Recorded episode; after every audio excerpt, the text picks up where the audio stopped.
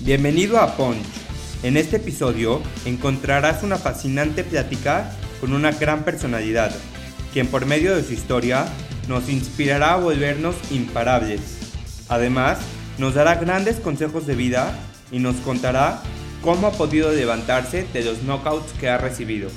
Prepárate para aprender y disfrutar. Esto es Punch y yo soy Edio Mizrahi. ¿Qué onda, Ponche? ¿Cómo estás? Bienvenido a un episodio nuevo de Punch. Hoy tenemos una historia de emprendimiento con una emprendedora muy joven que tiene muchas cosas que transmitir y enseñar. Sara Mizrahi, ¿cómo estás? Bienvenida. Muy bien, muchísimas gracias por la invitación. Proactiva, alegre y apasionada, Sara Mizrahi es fundadora de Sarai Spreads, una empresa mexicana que hace cremas naturales y sin conservadores de avellana, almendra y ajonjolí es pionera dentro del mercado, ya que sus productos se distinguen por su calidad, sabor y textura.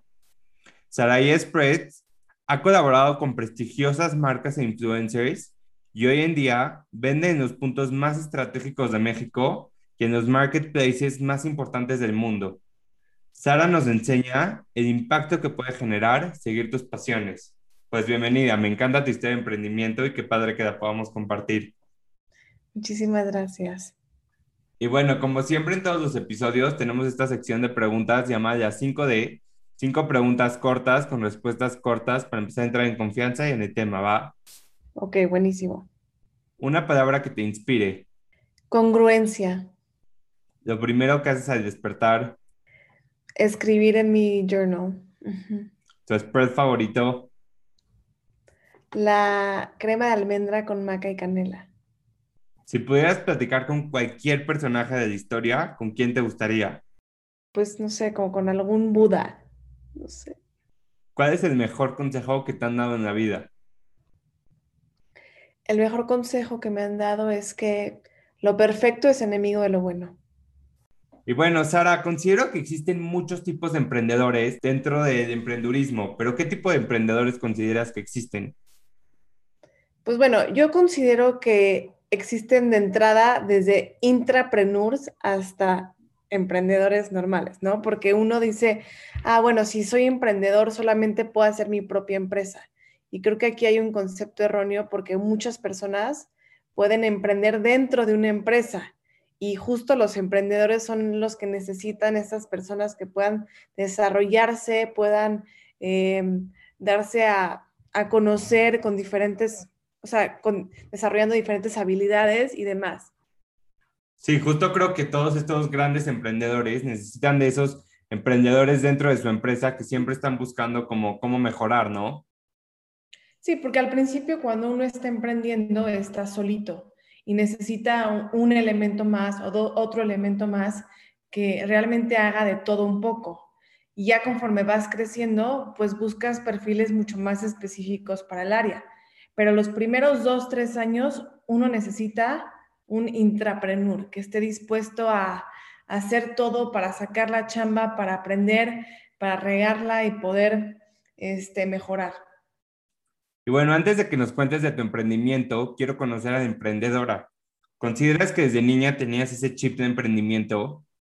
Sí, definitivamente. Yo creo que desde que chiquito, o sea, desde que tenía yo creo que siete años, ya me encantaba hacer jabones, manualidades, pasteles, bolsas de jeans que cosía y vendía en el lobby, en mi casa. Y pues sí, es lo que siempre tuve dentro y siempre quise hacer en un futuro. O sea, hasta me salí de la universidad para poder emprender.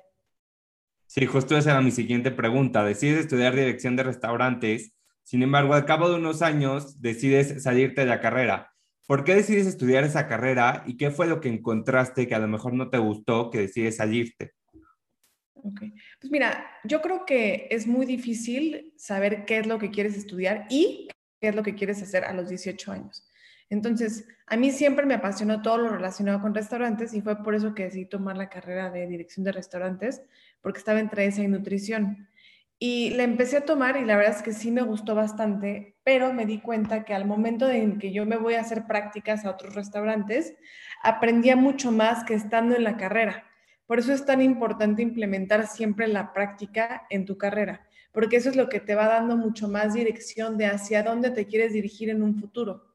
Entonces, me puse a practicar, aprendí mucho y dije, bueno, ya esto no, y a la par también trabajaba, entonces dije, esto pues realmente me está haciendo perder el tiempo, ¿por qué no mejor me salgo de la carrera, donde es una carrera que la mayoría es práctica, me pongo a practicar y ya si veo que realmente este, me apasiona el tema de restaurantes, pues me pongo a abrir un restaurante, ¿no? Pero ¿por qué voy a estar aquí dos años más aprendiendo teóricamente cosas que se pueden aprender en seis meses en una práctica? Y hoy en día, en tu experiencia y ya con varios años atrás, eh, ¿qué, ¿qué, le dirías a Sara en ese entonces? Yo creo que fue demasiado inteligente en haberse salido, ¿no? Específicamente en esa carrera y que estuvo muy bien que haya salido a un trabajo en donde no les exigía nada a cambio, ¿no? Porque yo dije, voy a practicar, no me pagues nada, tengo este tiempo, tengo esta disponibilidad y a ver qué puedo obtener a cambio. Entonces yo creo que esa es una gran herramienta para poder tener una dirección en esos momentos de tu vida de qué es lo que quieres hacer en un futuro. Me encanta lo que estás diciendo porque creo que ahí tú estabas demostrando a esas empresas pues que de verdad querías aprender, ¿no? Y que tu único objetivo era aprender y que no iba por un tema ni de dinero ni de perder el tiempo, sino solamente de querer aprender. Sí, porque muchas veces yo me topo con esto en la empresa que es un poco frustrante, que entra gente que quiere aprender, pero quiere ganar mucho dinero. Entonces ahí regresamos a la palabra que me gusta, que es incongruencia, ¿no? Claro. Y antes de que nazca Saraís, ¿cómo era Sara en el mundo laboral? ¿A qué te dedicabas? ¿Qué es lo que hacías? Bueno, yo era franquiciataria de Subway. Mi, familia tenía una sucursal, entonces me dijeron, bueno, Sara, si quieres trabajar, aparte de estudiar, porque yo también me aburría un poco estudiando, o sea, a las 3 de la tarde ya no tenía nada que hacer más que ejercicio. Em, me metí a trabajar en Subway, no tenía idea y ya fue que me hice franquiciataria de Subway, aprendí un poquito de estos procesos, aprendí cómo se operaba una franquicia y, y ya después fue que me metí a, practicar y dejé la escuela y estaba en Subway y practicando. Entonces, pues no sé, Sara siempre fue una persona muy apasionada, muy dedicada, este, que, que siempre le encantó eh, aprender, pero a través de la práctica, ¿no? Ahorita el reto que me toca aquí es aprender, pero también más desde la parte más teórica. Y ahora sí, platícanos qué es y cómo nace Saraí Spreads. Bueno, Saraí nace desde mi cocina, ¿no? Yo, está, yo me caso y digo, ahora sí ya es mi momento para emprender, porque ya no estoy en Subway, ya no estoy practicando, ya terminé mi casa, ¿qué sigue? Entonces me sentaba en mi cama o en mi en mi escritorio y decía, ahora sí, ¿qué voy a hacer? ¿Qué voy a hacer? Y un día, o sea, yo antes de casarme hacía unas cremas de almendra con un procesador comercial en casa de mis papás y se las daba a probar y me decían, no, pues es que le falta esto. Y era todo un rollo porque molerlo era muy difícil, se quemaba el procesador, le tenía que agregar aceites, tostaba la almendra y al final unas salían más quemadas que otras. Pero en fin, eso era algo que, me gustaba hacer y en ese momento la crema de almendra en México nadie la, consumía, era solamente la crema de cacahuate. Eso era lo más conocido. Y ya después, y yo me, yo me comía en casa de mis papás mi como media manzana antes de entrenar, mi café con crema de almendra que yo hacía. Y ya X, ¿no? Pasó. Me caso, estoy en este momento donde quiero saber qué voy a aprender, emprender y y una vez estoy saliendo del gimnasio y me dice una amiga, oye, ¿qué onda, Sara? Y me dijeron que tú haces unas cremas de almendra muy ricas. Y le dije, sí, sí, ya las voy a vender. Y así de la nada dije, este es mi emprendimiento, de aquí me agarro, es lo que voy a hacer.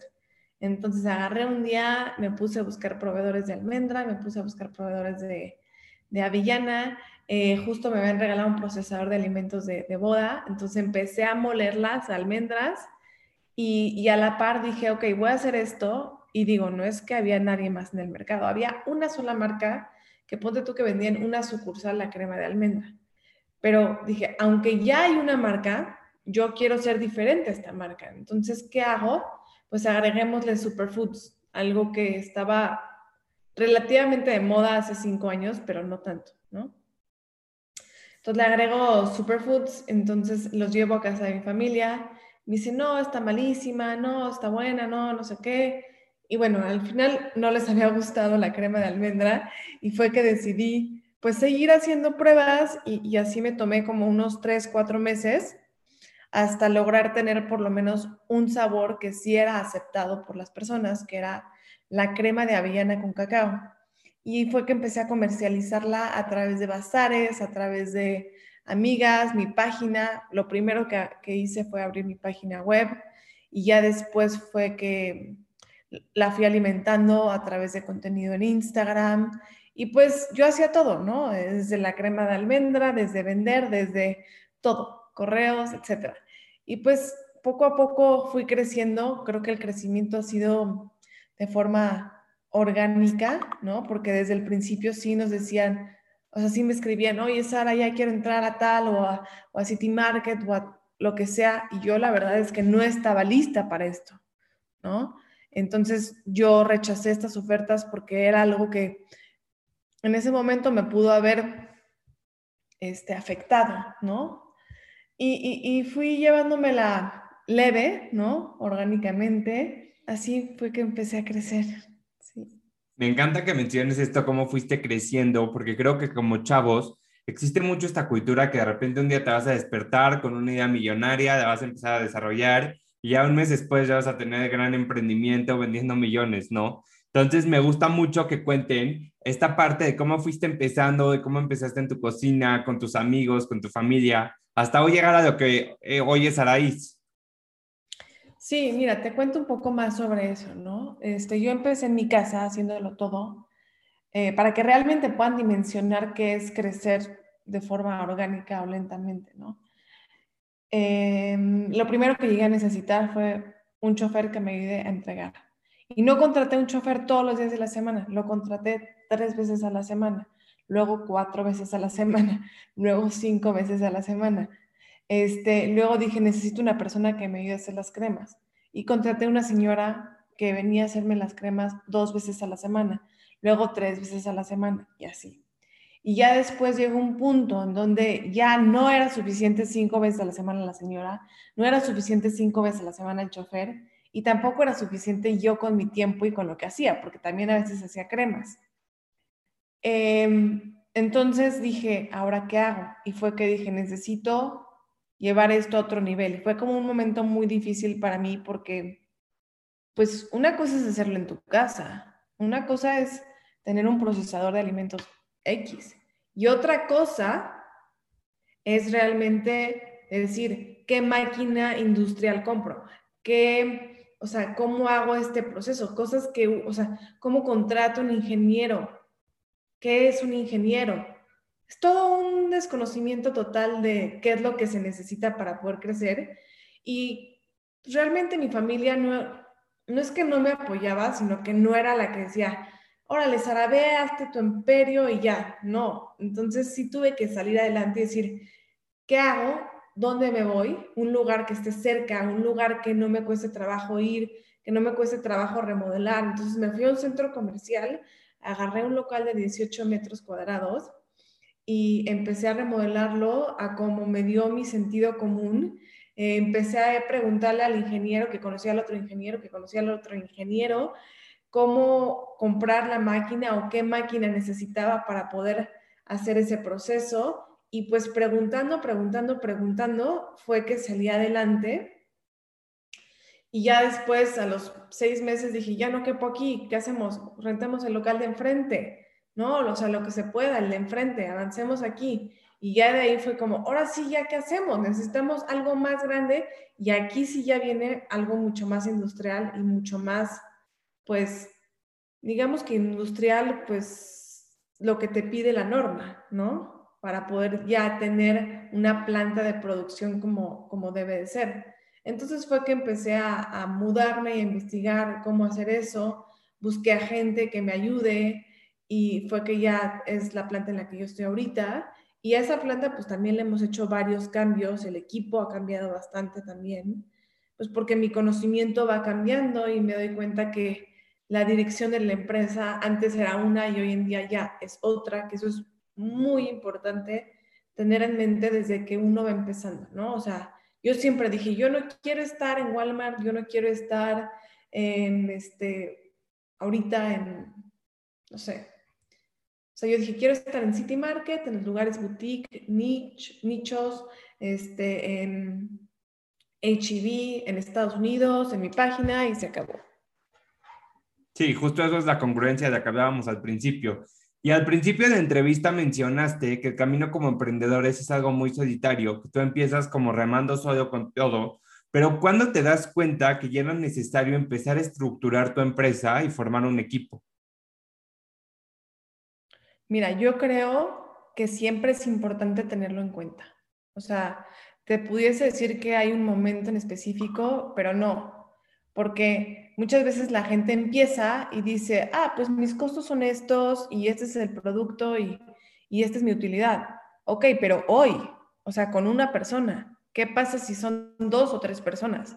Entonces, el problema ahí es que si empiezas de forma tan no estructurada, ¿no? Tienes que estar modificando constantemente. Entonces, sí se vuelve algo demasiado agotador y por eso existen procesos y por eso existen metodologías y, por eso existen este, mentores y todas estas herramientas que nos ayudan a estructurar mejor, porque no hay forma, o sea, no existe una forma de crecer sin una estructura, ¿no? Y esto es algo que yo llevo trabajando ya casi dos años. ¿Y cómo es para ti como líder, una vez que ya formas un equipo, empezar a delegar? Mira, pues yo creo que no existe, o sea, si vas a delegar tienes que supervisar. Entonces, al menos de que haya una persona que esté supervisando al 100%, te puedes ir despegando poco a poco, pero es muy difícil simplemente decir, ah, bueno, delego y me voy de vacaciones un mes. No, no se puede. O sea, no, no se puede y, no debe ser así, al menos de que ya lleve mucho tiempo tu empresa, al menos de que tus procesos ya estén muy fijados, que tengas muchos candados en todas las áreas y que sepas que ciertas cosas no se te van a ir de la mano y eso toma tiempo. Entonces, eso de vamos a delegar desde el año uno o desde el mes uno, no, realmente no es factible. Y muchas veces vemos sencillo el tema de emprender, ¿no? Y decimos como, ah, bueno, Sara hace crema de almendras. Pero me gustaría que nos cuentes qué hay detrás para que una crema de almendras pueda llegar al consumidor. Uf, de verdad que es, es muy complicado, ¿no? Porque regresamos al mismo punto. Al principio tú estás haciendo las cosas, estás sacándolo y lo sacas, y lo sacas y lo sacas, pero conforme va creciendo tu equipo, ya no solamente lo tienes que sacar tú, lo tienes que sacar tú junto con tu equipo. Y si no sabes liderar a un equipo, entonces, porque la mayoría no sabe cuando está empezando, se vuelve todo un tema y ahí es en donde vienen los procesos, ¿no? Tienes que empezar a, generar un, un proceso, un framework o una metodología para todo lo que vayas a hacer en tu empresa, porque si no, simplemente tienes tus metas y no se cumplen, nunca, ¿no? Y ya pasó un año, ya pasó dos años y sigues enfocándote en esas, en ese micromanagement. Entonces, pues para sacar un producto yo normalmente me tardo como un año, ¿no? Pero, este, si tienes muy bien definido tu proceso y si tienes el equipo completo, pues te puedes tardar como hasta tres, cuatro meses, pero para esto este, pero para esto es importante pasar por varias etapas, ¿no? Una parte que es la parte de, de, empatizar, ¿no? ¿Qué es lo que busca el cliente? La parte de idear, qué es lo que pudiese ser este producto dependiendo de la necesidad del cliente. Ya que lo ideas, empiezas a hacer algunas entrevistas como para comprobar tu hipótesis. Si les gustaría este producto o no les gustaría esto. Haces algunas modificaciones ya después de esta parte, pues empiezas, pasas a la parte de prototipar. Haces un prototipo de algo que pudiese ser el producto. Eh, lo vuelves a probar y, así eh, pasas a la parte de, pues, diseño, ¿no? ya que tienes el diseño, ya que tienes el prototipo con sus etiquetas adecuadas y, todo lo necesario legalmente para poder sacar el producto del mercado, lo pasas por la parte de este pre-lanzamiento, post-lanzamiento, o sea, pre-lanzamiento, lanzamiento y en el post-lanzamiento es en donde tú ya puedes medir, bueno, se lanzó este producto, y nos dimos cuenta que pues 2.000 piezas no eran suficientes, necesitábamos 3.000 o eran demasiadas piezas 3.000, entonces o no se hizo esto como se debió haber hecho o no sé, pues simplemente mides, porque si no mides cuál fue el resultado, pues no puedes hacer mejoras. Sí, justo escuchaba esta semana de historia de otra emprendedora que decía que cuando ella empezó su emprendimiento, sus problemas dentro de la empresa eran de este tamaño, ¿no? pero que también su capacidad emprendedora era de este tamaño. Y ahorita que ya ha crecido la empresa muchísimo, pues sus problemas son enormes, pero también su capacidad de resolver todos esos problemas es mucho más grande a la que empezó. Sí, definitivamente. ¿Y cuál fue tu motor para que desde tan joven quieras empezar a emprender? ¿Y cómo rompes todas esas barreras que por ser joven no podías lograr lo que querías? Pues mira, yo realmente yo creo que en ese momento, y digo, como lo decíamos, siempre es, una, es un proceso muy solo, pero sí estaba de verdad muy sola yo. Yo sí me sentía eh, muy sola y creo que fue un poco comprobarme a mí misma y, a mi familia. Y hay veces sí buscas ese, ¿cómo se dice? Mm, reconocimiento. Yo al principio sí buscaba mucho ese reconocimiento de las personas, de mi familia, de, gente cercana de, wow, Sara, sí lo lograste, qué buena onda, felicidades. Y ya después cuando te das cuenta que ya tú solita te reconoces lo que haces, pues tienes que buscar como que otro motor. Entonces yo creo que eso para mí ya pasó y ahorita mi motor es, es más que nada inspirar, o sea, poder inspirar a otras personas a que pues realmente sí puedan lograr todo aquello que se propongan y, me encanta, me encanta pues dar pláticas o dar como estas mentorías a gente que quiere emprender y quiere salir adelante y que no sabe cómo empezar. Y eres el claro ejemplo que un título universitario no es indispensable para lograr lo que te propones. Y creo que como chavos también existe mucho esta cultura, ¿no? De si no estudias no vas a lograr nada y a la vez si estudias vas a lograr algo. Y creo que una cosa no garantiza nada de los dos lados. Pero ¿cuáles consideras que son los pros y los contras de tener un título universitario? Mira, este, hablando hoy en día, yo creo que un título no te garantiza, pero ya nada en absoluto. Al revés. O sea, yo he visto mucha gente con títulos que por simplemente tener esa inseguridad ya no logran todo aquello que se proponen. Ahora, otro punto importante es que las cosas están cambiando constantemente.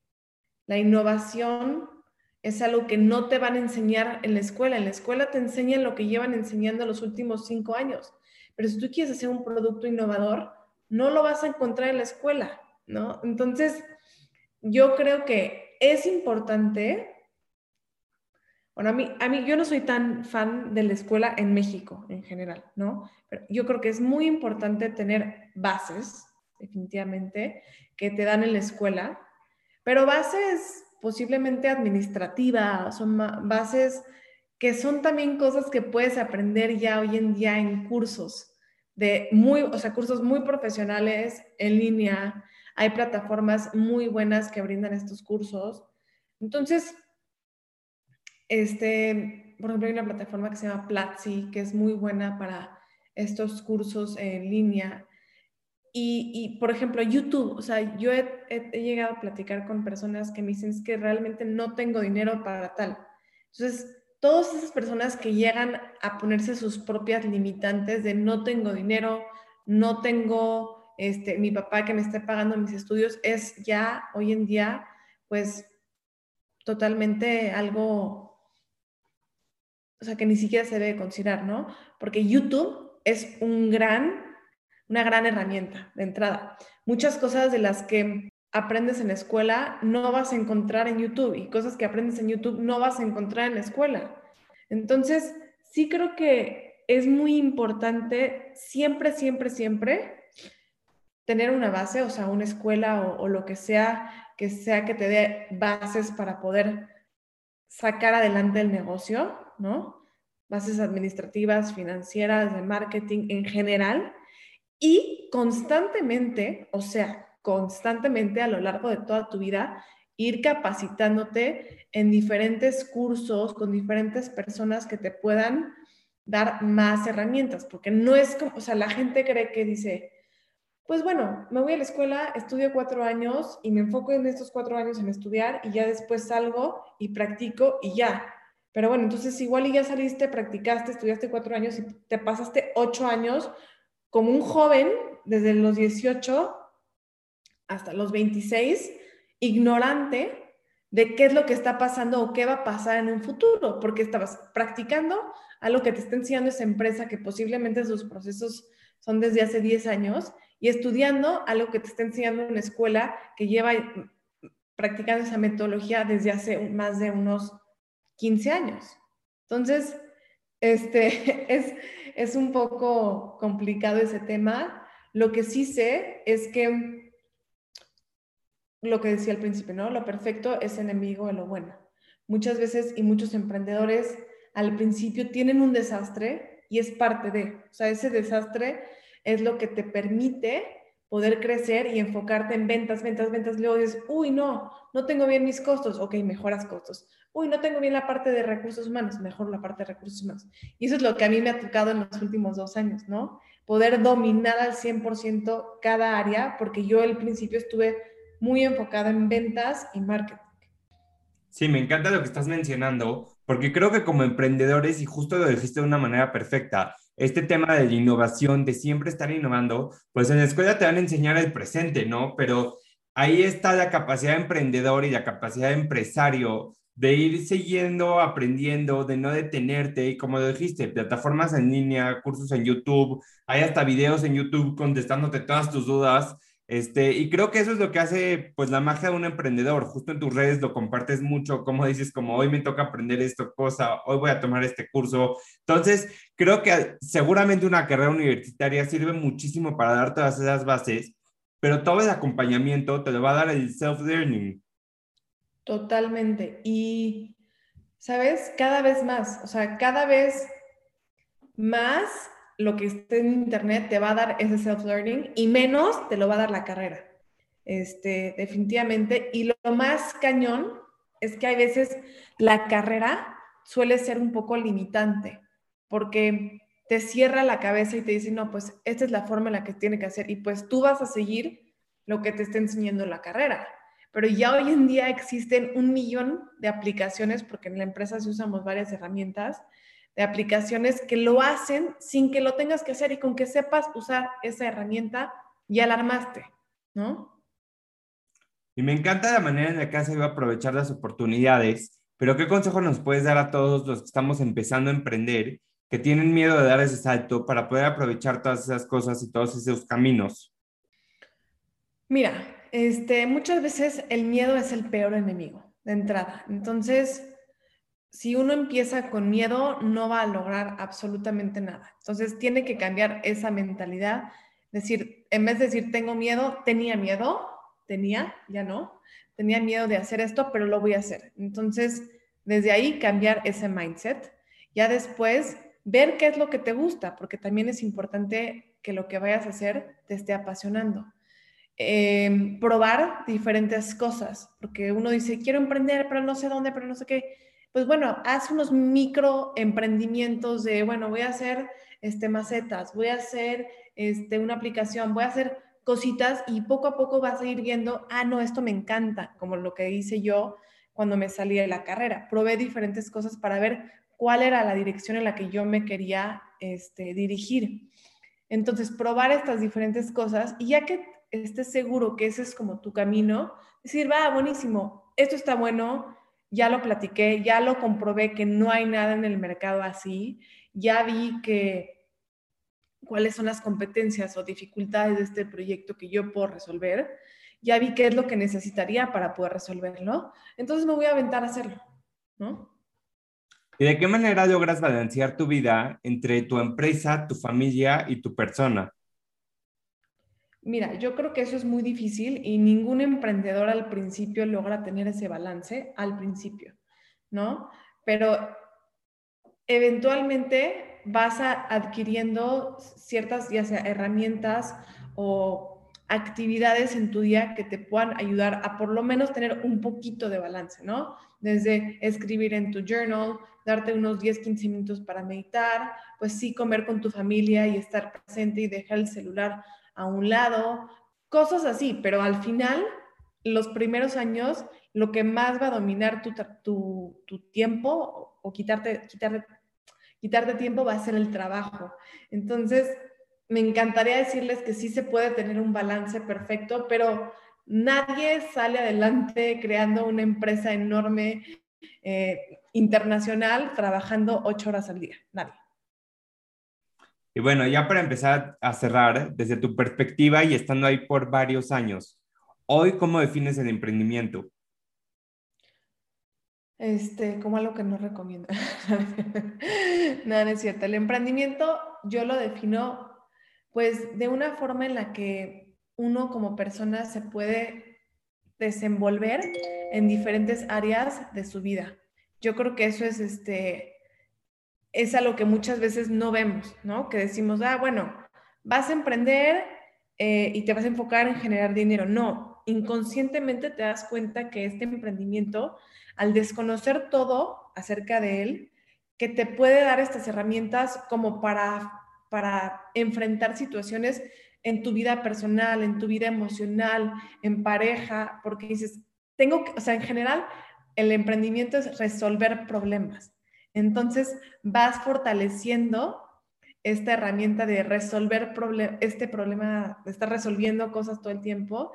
Y eso creo que es algo muy valioso, más que estar ahí este, este, picando piedra y, demás, ¿no? Porque muchas veces haces un emprendimiento que parece estar increíble, que parece ser una necesidad, donde tienes dinero y tienes todo, pero no funciona porque igual no tuviste suerte, no fue el momento adecuado o lo que sea.